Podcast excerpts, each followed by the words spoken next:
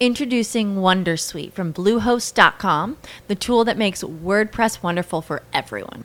Website creation is hard, but now with Bluehost, you can answer a few simple questions about your business and goals, and the Wondersuite tools will automatically lay out your WordPress website or store in minutes. Seriously.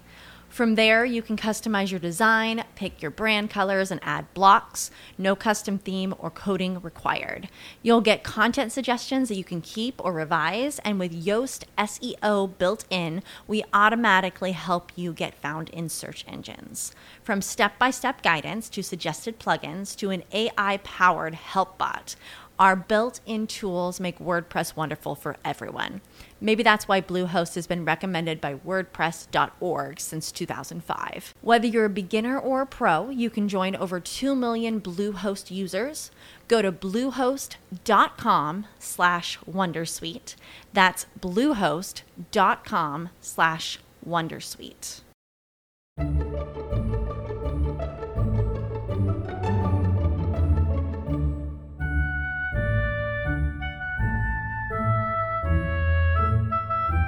Hola, esto que vais a escuchar es el capítulo número 13 de Trasteando en la Escuela, del 13 de octubre de 2017.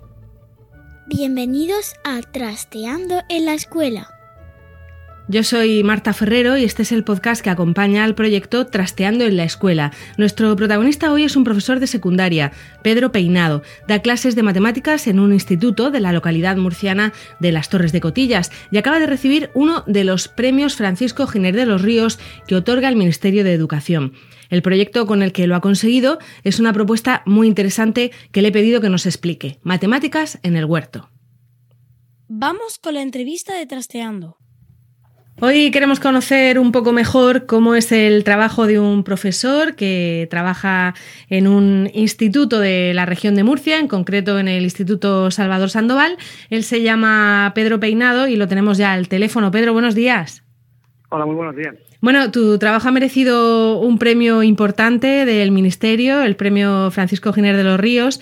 Y bueno, nos gustaría que nos contaras un poco en, qué consiste, porque esto de combinar matemáticas con un huerto suena un poco extraño, por lo menos al principio, ¿no? Bastante, bastante. Sí. sospechoso. sospechoso de que de, de, cosa extraña, ¿no? Sí, sí, sí, bueno, claro, porque combinar la berenjena y los pimientos con las matemáticas es una cosa al principio que choca, ¿no? Bueno, ¿y cómo, cómo se pues materializa? A ver.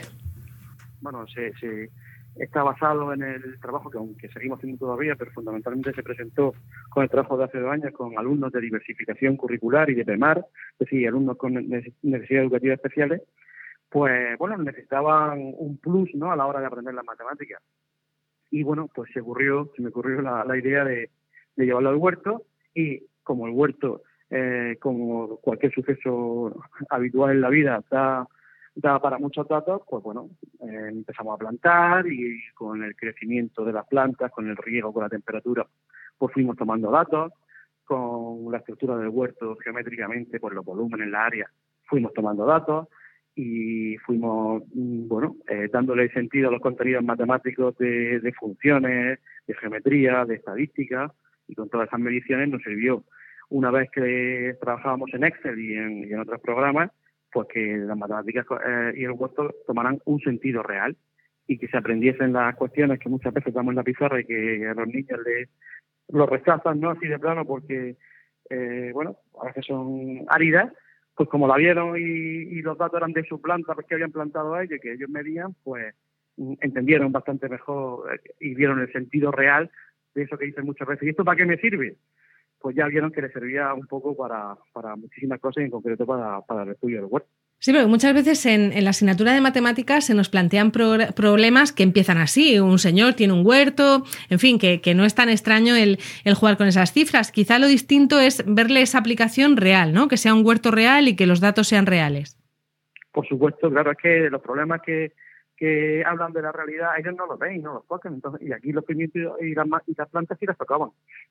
y ellos medían el agua que, que echaban en la, en, su, en la regadera y en las botellas de plástico y ellos, ellos sabían el volumen porque lo medían ellos. Entonces sí veían realmente para qué servía calcular el, volumen de una botella de agua o, o, la temperatura, la gráfica que medía la temperatura diaria cuando la relación que había entre la temperatura y el crecimiento de la última semana o cuando no fuimos Semana Santa porque las plantas estaban un poco peor, ya que no habíamos regado durante unos días, en fin, que los sentidos los sentidos matemáticos y los reales pues se unieron y, ellos le vieron realmente su aplicación. Y entonces las matemáticas eh, ya no ya no eran sospechosas ya vieron que sí, que sí valían para algo. Sí, claro, porque además lo que no solamente tomar los datos y ver qué está pasando en una foto fija, sino que eh, si tú modificas uno de esos datos y pones más agua o menos, tiene reacción en la planta, ¿no? Eso también me imagino que, que, forma parte del aprendizaje. Por supuesto, y el método científico, que es básicamente lo, eh, lo que trabajamos. De hecho, nosotros demostramos científicamente que había una, una, una parte del huerto que era era más, más ¿cómo te lo digo? más fértil, ¿no? Más... más fértil, efectivamente, más fértil porque tenía más horas de sol. Porque hay una que está pegada a los cipreses y tiene sombra, y otra que le daba más, más el sol y, las, plantas crecían bastante más. Y bueno, eso ellos lo vieron y vieron que la alteración, como tú dices muy bien, de las condiciones, pues lleva resultados distintos. Bueno, ¿y cuántos chicos y cuántas, cuántos alumnos tienes en la clase? Vamos, en, en, en aquel proyecto pues habían una media de 15 alumnos por clase. Trabajamos con tres clases, con tercero de PEMAR, con cuarto de Viver y con primero de FP básica. Y, bueno, cada uno tenía misiones distintas y entre todos unos 45 alumnos eran. Mm, unos 45 alumnos y bueno, y todos pasaron por ese proyecto y no sé qué, qué caras ponen cuando empieza una clase de matemáticas y, tú les dices vamos a bajar al huerto. Son, son, son expresiones de alivio, porque dices, qué guay, que después cuando ven su proyecto final de esto, porque al final esto, como trabajamos con un aprendizaje basado en proyectos, al final eh, este, esta metodología lo que lo que exige es que se, al final se dé un, producto final que yo les pedí un informe y cuando vieron su informe con las mediciones tomadas en febrero y cómo su planta fue creciendo, cómo alguna se secó y cuando veían su foto y todo conjunto, pues decían, esto lo he hecho yo, esto lo enseñaban a sus padres, decían, esto lo he hecho en la escuela, esto y estaban muy, muy, muy orgullosos de ellos mismos. Y bueno, ¿y qué conceptos se aprenden? ¿Se aprende todo, se puede aprender todo lo que incluye el currículum de matemáticas de, ese curso en, el huerto o algunas cosas se las has tenido que, enseñar aparte? bueno, vamos a ver. Eh, hay muchas cosas que es casi imposible. Todo lo que son los cálculos instrumentales, pues de, de, de, cálculo, lo que es el cálculo básicamente es muy difícil.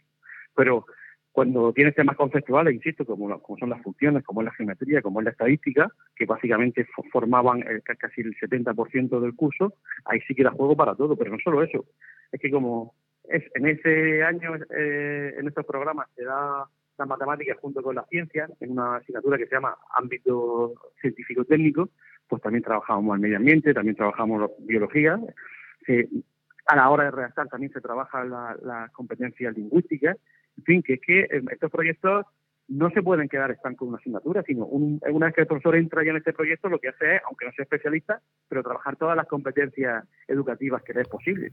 Y como, aprovechando que el piso de pasa por Valladolid, pues es un recorrido por la ciudad, ¿no? Y, por, y lo que pilla, lo explica, sea especialista o no. Eh, bueno, de hecho, el aprendizaje por proyectos, sobre todo en primaria, que, no hay tanta especialización, eh, se enseña de manera global todas las asignaturas a la vez, no hay esa división eh, por horas. Y, bueno, en, lo que es PEMAR y en lo que es la diversificación se hace una cosa similar, pero ¿crees que funcionaría o que debería funcionar parecido en los alumnos que, llevan el currículum normal o, o es más difícil en los alumnos, vamos a poner entre comillas, normales? Mira, nosotros estamos muy encorsetados con el tema de con el tema del currículum, que yo no digo que, haya, que, no haya que darlo, no, no voy por ahí, sino que tenemos una exigencia que luego al final del segundo bachillerato los niños tienen que presentarse una prueba a la que tenemos que preparar, que es la EBAU, la antigua selectividad, ¿no? Y entonces eh, nos tenemos que adaptar a lo que le van a pedir, es decir, tampoco podemos ser ingenuos. en los proyectos y la, las nuevas metodologías, las metodologías, emergentes, se tienen que adaptar un poco también a lo que le van a exigir a los niños. Y en ese aspecto mm, tenemos un poco margen de maniobra. Mm, en segundo bachillerato me, eh, sí trabajo con otras metodologías, por ejemplo la clase invertida, que les grabo vídeos, y en clase hacemos más ejercicios que, en casa, y ellos ven la teoría en casa, pero mm, tampoco te puede ir mucho del temario, porque en junio tienen la selectividad. Claro, habría que preguntarle a los responsables de educación si a lo mejor sería más adecuado el que los niños, en lugar de tener que hacer ese examen de selectividad, hicieran también una especie de proyecto, ¿no? Para, para demostrar lo que saben, pero eso complicaría mucho las cosas, ¿no? Claro, eso ya son palabras mayores y, y eso es a, nivel, a niveles ya ministeriales y bueno, entiendo que no, que no es fácil cambiar el sistema en, a corto plazo. Bueno, lo que está claro es que a Pedro Peinado, a este profesor, lo de la clase normal de un, de un profesor encima de una tarima eh, metiéndole un rollo a los alumnos no le va mucho, porque ya dices que aparte de este proyecto del huerto, eh, para los alumnos de bachillerato eh, haces la clase invertida. Explícanos, aunque lo has explicado un poco, pero cuéntanos con más detalle cómo es una clase invertida. Sí, mira, de hecho estoy haciendo la tesis que espero presentarla este año sobre eso. Pues mira, la clase invertida lo, que, lo que se, se intenta darle la vuelta a, al orden de, de, los sucesos, ¿no? Entonces, en vez de explicar en la pizarra, pues se graban vídeos cortos, siete, ocho minutos, donde se explica parte del tema, los chicos lo ven y mediante plataformas, eh, bueno, ya sabe las veces que lo ha visto, cuándo lo ha visto, le pone unas preguntas en medio, enriquece el vídeo para que ellos lo paren y contesten la pregunta para que no pierdan la atención y cuando se llega a clase se le pregunta, buenos días, buenos días, dudas del vídeo, ninguna. Empezamos a hacer ejercicio. Sí, en el minuto 2 y 35 segundos, eso que expliques no lo entiendo, pues lo vuelvo a explicar. Este ejercicio que has puesto, yo no sé de qué va, se lo vuelvo a explicar. Y las dudas que salen del vídeo se resuelven en clase. ¿Que ellos necesitan verlo otra vez en su casa? Pues siempre lo tienen dispuesto desde el día antes del examen hasta el día siguiente para poder repasar la, la teoría. Y luego en clase lo que hacemos es aprovechar todo el tiempo restante eh, haciendo ejercicio. Que básicamente ellos, lo que pasa en las matemáticas es que los críos en clase, en casa, perdón, cuando se tienen que enfrentar ejercicios de matemáticas que no saben, se paralizan y no lo hacen. Y aquí lo que fomentamos es que cuando se paralicen esté el profesor al lado para que resuelva el problema y, puedan avanzar. Entonces eso, se llama clase invertida por el cambio de orden, que es la teoría en casa y el ejercicio en clase. ¿Y, qué, y, cómo se lo toman los padres? Porque, claro, el, chico en clase dice, no, mamá, es que mis deberes es ponerme a ver este vídeo de YouTube y luego ya haré los ejercicios en casa. ¿Cómo lo entienden bien los padres? Eh, sí, eh, bueno, eh, después de un tiempo sí. Lo que pasa que, bueno, es lo que te he dicho antes, siempre en estos métodos nuevos siempre hay sospechas, porque como no se hace lo de siempre, pues también hay la, bueno, la, falsa creencia que lo que se hace en el ordenador siempre todo es malo y que las redes sociales son cosas malas y, todas estas cuestiones. Y sin embargo mi experiencia es muy positiva. Evidentemente hay cosas que mejorar y hay cosas que, que no salen bien. De hecho hay muchas que no salen bien a la primera. Pero con la experiencia intentándolo, pues pues va viendo que las cosas van saliendo bien. Y los padres también aprenden eso, que al principio les cuesta un poco ver de qué va esto, pero poco a poco, cuando, por ejemplo, me ven a mí los vídeos, los hijos, los hijos le enseñan a los padres, mira, este es el maestro enseñando, eh, explicando la pizarra. Pues, pues, ya entienden que es otra forma nueva y también comprenden que esto está cambiando mucho y que, que hay un cambio grandísimo en la sociedad y que no, no podemos desde la educación olvidarlo. Y eh. bueno, intentar esta iniciativa un poco para para ir avanzando. Eh, ¿Requiere mucho más trabajo para el profesor? Por ejemplo, el tema de los de los vídeos, imagino que tienes que tener a alguien que te ayude, que te los grabe o, no, uno mismo. No, no, ya. En plan selfie, ¿no? Sí, claro, ya eh, te coge un trípode, yo en mi caso tengo una pizarra y entre el trípode, el móvil y la pizarra que puedo editarlo, pues ya me busco ya las mañas, pero sí, que, que lleva mucho tiempo, muchísimo. No, esto se ahorra mucho tiempo, se lleva la pizarra y lo explica y esta mañana si Dios quiere, ¿no? Pero bueno, la verdad es que mm, lo que realmente a, todos los profesores nos interesa es que la clase vaya vaya lo más fluida posible y sea lo más eficiente. Y cuando tú ves que hay un ahorro de tiempo de casi un 60% y que hace eso, casi un 60% más de ejercicio con este método que, que con el típico, pues ves que, que merece la pena ese tiempo, ¿no? Y bueno, yo, que como soy un apasionado de esto, pues lo disfruto mucho. Bueno, y, la, y el tema de los libros de texto, por ejemplo, eh, con los métodos que empleas, ¿no hacen falta o sí? ¿O los tienes de apoyo? Pues los de, sí, de apoyo siempre porque eh, hay libros de texto muy buenos. Bueno, de hecho, nosotros estamos utilizando unos libros de texto en el, centro que se llama Marea Verde, que es de unos profesores que han creado unos libros gratuitos y que y que tiene un montón de ejercicios están hechos muy bien y hay ejercicios que son muy interesantes y el material de apoyo nunca viene, nunca viene más. Y esto, parte de lo que se trata, no es de ser exclusivo ni excluyente, es de intentar coordinar todas las metodologías, la clase magistral, los libros, todo, intentar eh, que, vaya, que, que utilizarlo todo en la medida de su de sus posibilidades y, no excluir nada. Cuando toque cada cosa, pues utiliza cada cosa.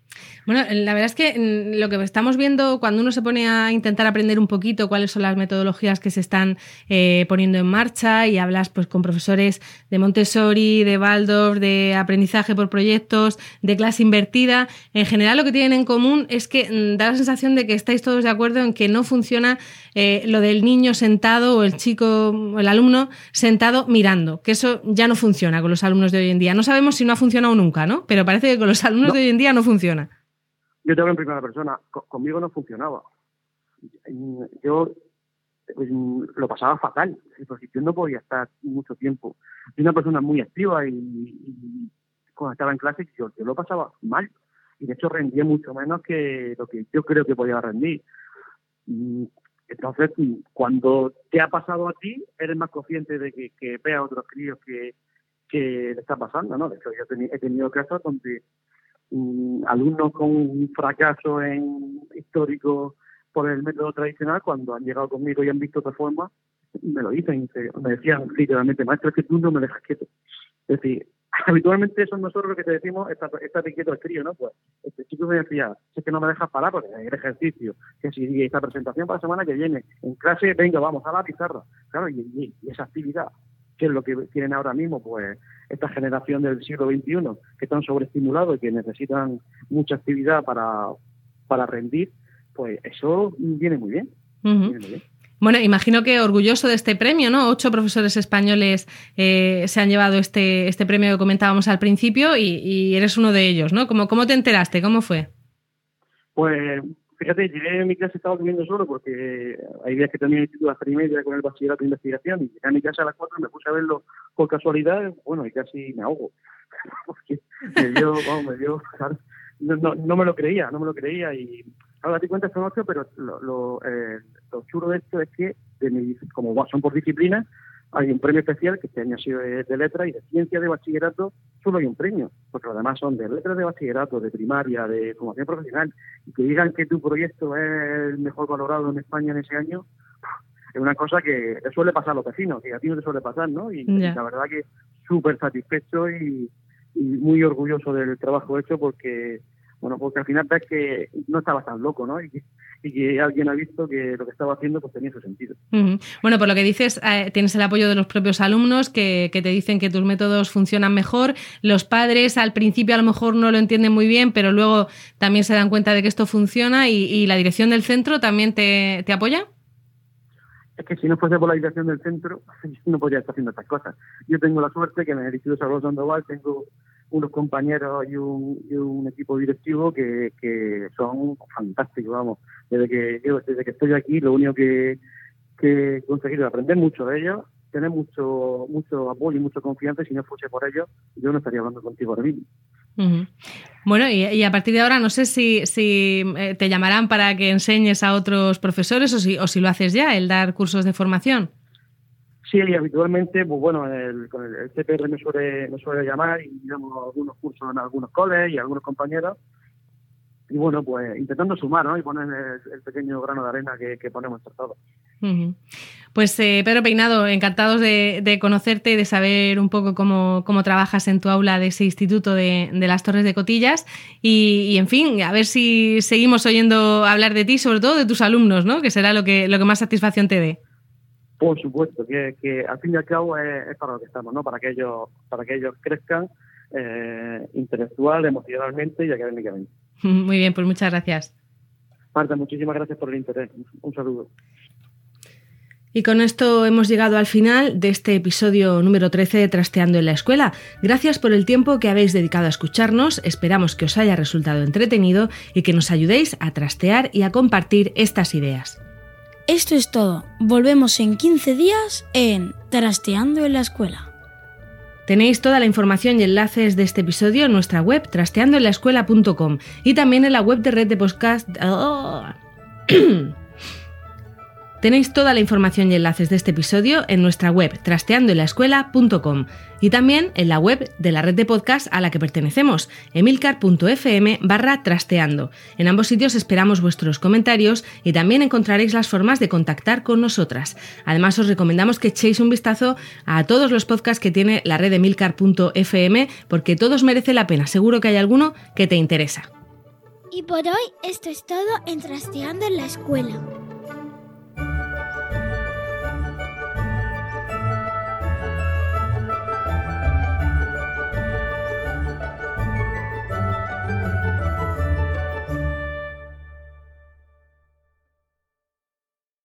Lucky Land Casino asking people what's the weirdest place you've gotten lucky? Lucky? In line at the deli, I guess? Aha, in my dentist's office. More than once, actually. Do I have to say? Yes, you do. In the car before my kids' PTA meeting. Really? Yes. Excuse me, what's the weirdest place you've gotten lucky? I never win and tell. Well, there you have it. You can get lucky anywhere playing at LuckyLandSlots.com. Play for free right now. Are you feeling lucky? No purchase necessary. Void where prohibited by law. 18 plus. Terms and conditions apply. See website for details.